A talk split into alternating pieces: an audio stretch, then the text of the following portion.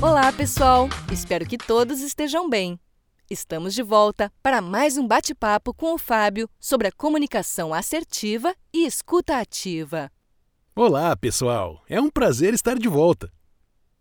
As falhas de comunicação têm derrubado projetos, negócios e nações ao redor do mundo.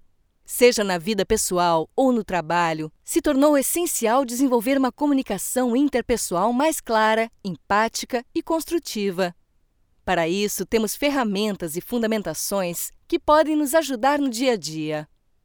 Para iniciarmos a nossa conversa, Fábio, como podemos praticar a empatia e a comunicação assertiva dentro da organização?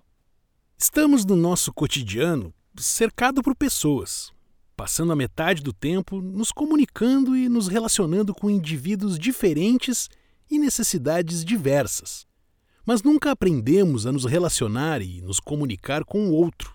Quando ocorre algum conflito, ou quando o outro não atende o que necessitamos, temos a tendência à animosidade, à exclusão ao comunicar com a outra pessoa. E é aí que entra o modelo transacional, que reconhece a complexidade da comunicação humana, trazendo-nos práticas simples para ajudar nas interações diárias. Vou trazer brevemente cada uma delas. A primeira é: participe ativamente com respostas verbais e não verbais aos outros, e ajuste a mensagem para melhor compreensão. A segunda é: escute com os quatro sentidos: visão, olfato, tato, paladar, e também com instinto, porque sabemos que a comunicação vai muito além das palavras. Já a terceira é: esteja aberto ao que o outro tem a dizer. E, finalmente, o quarto. Fique atento aos filtros perceptivos pessoais, para não assumir que a sua percepção é a verdade absoluta. Com elas, teremos uma comunicação clara e eficiente.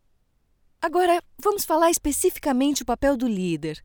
Fábio, como ele pode construir uma cultura de comunicação assertiva dentro da organização? Um bom líder sabe da importância da capacidade de expressar de forma objetiva, honesta e eficiente com os seus colaboradores. Informações que não são compartilhadas de forma correta fazem os seus colaboradores realizarem a tarefa de forma incorreta, geram desalinhamentos e atrasos de prazos e projetos e desmotivação deles.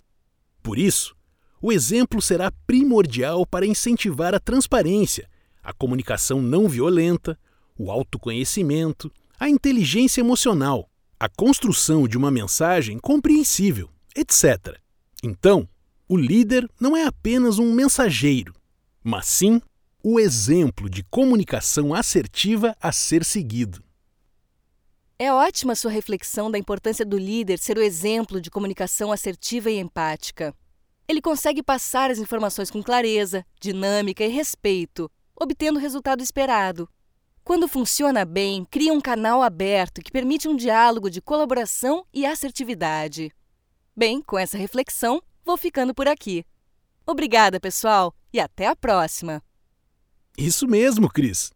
Por isso, é fundamental aprender a expressar de forma verbal e não verbal para o sucesso da liderança e das relações interpessoais nas organizações.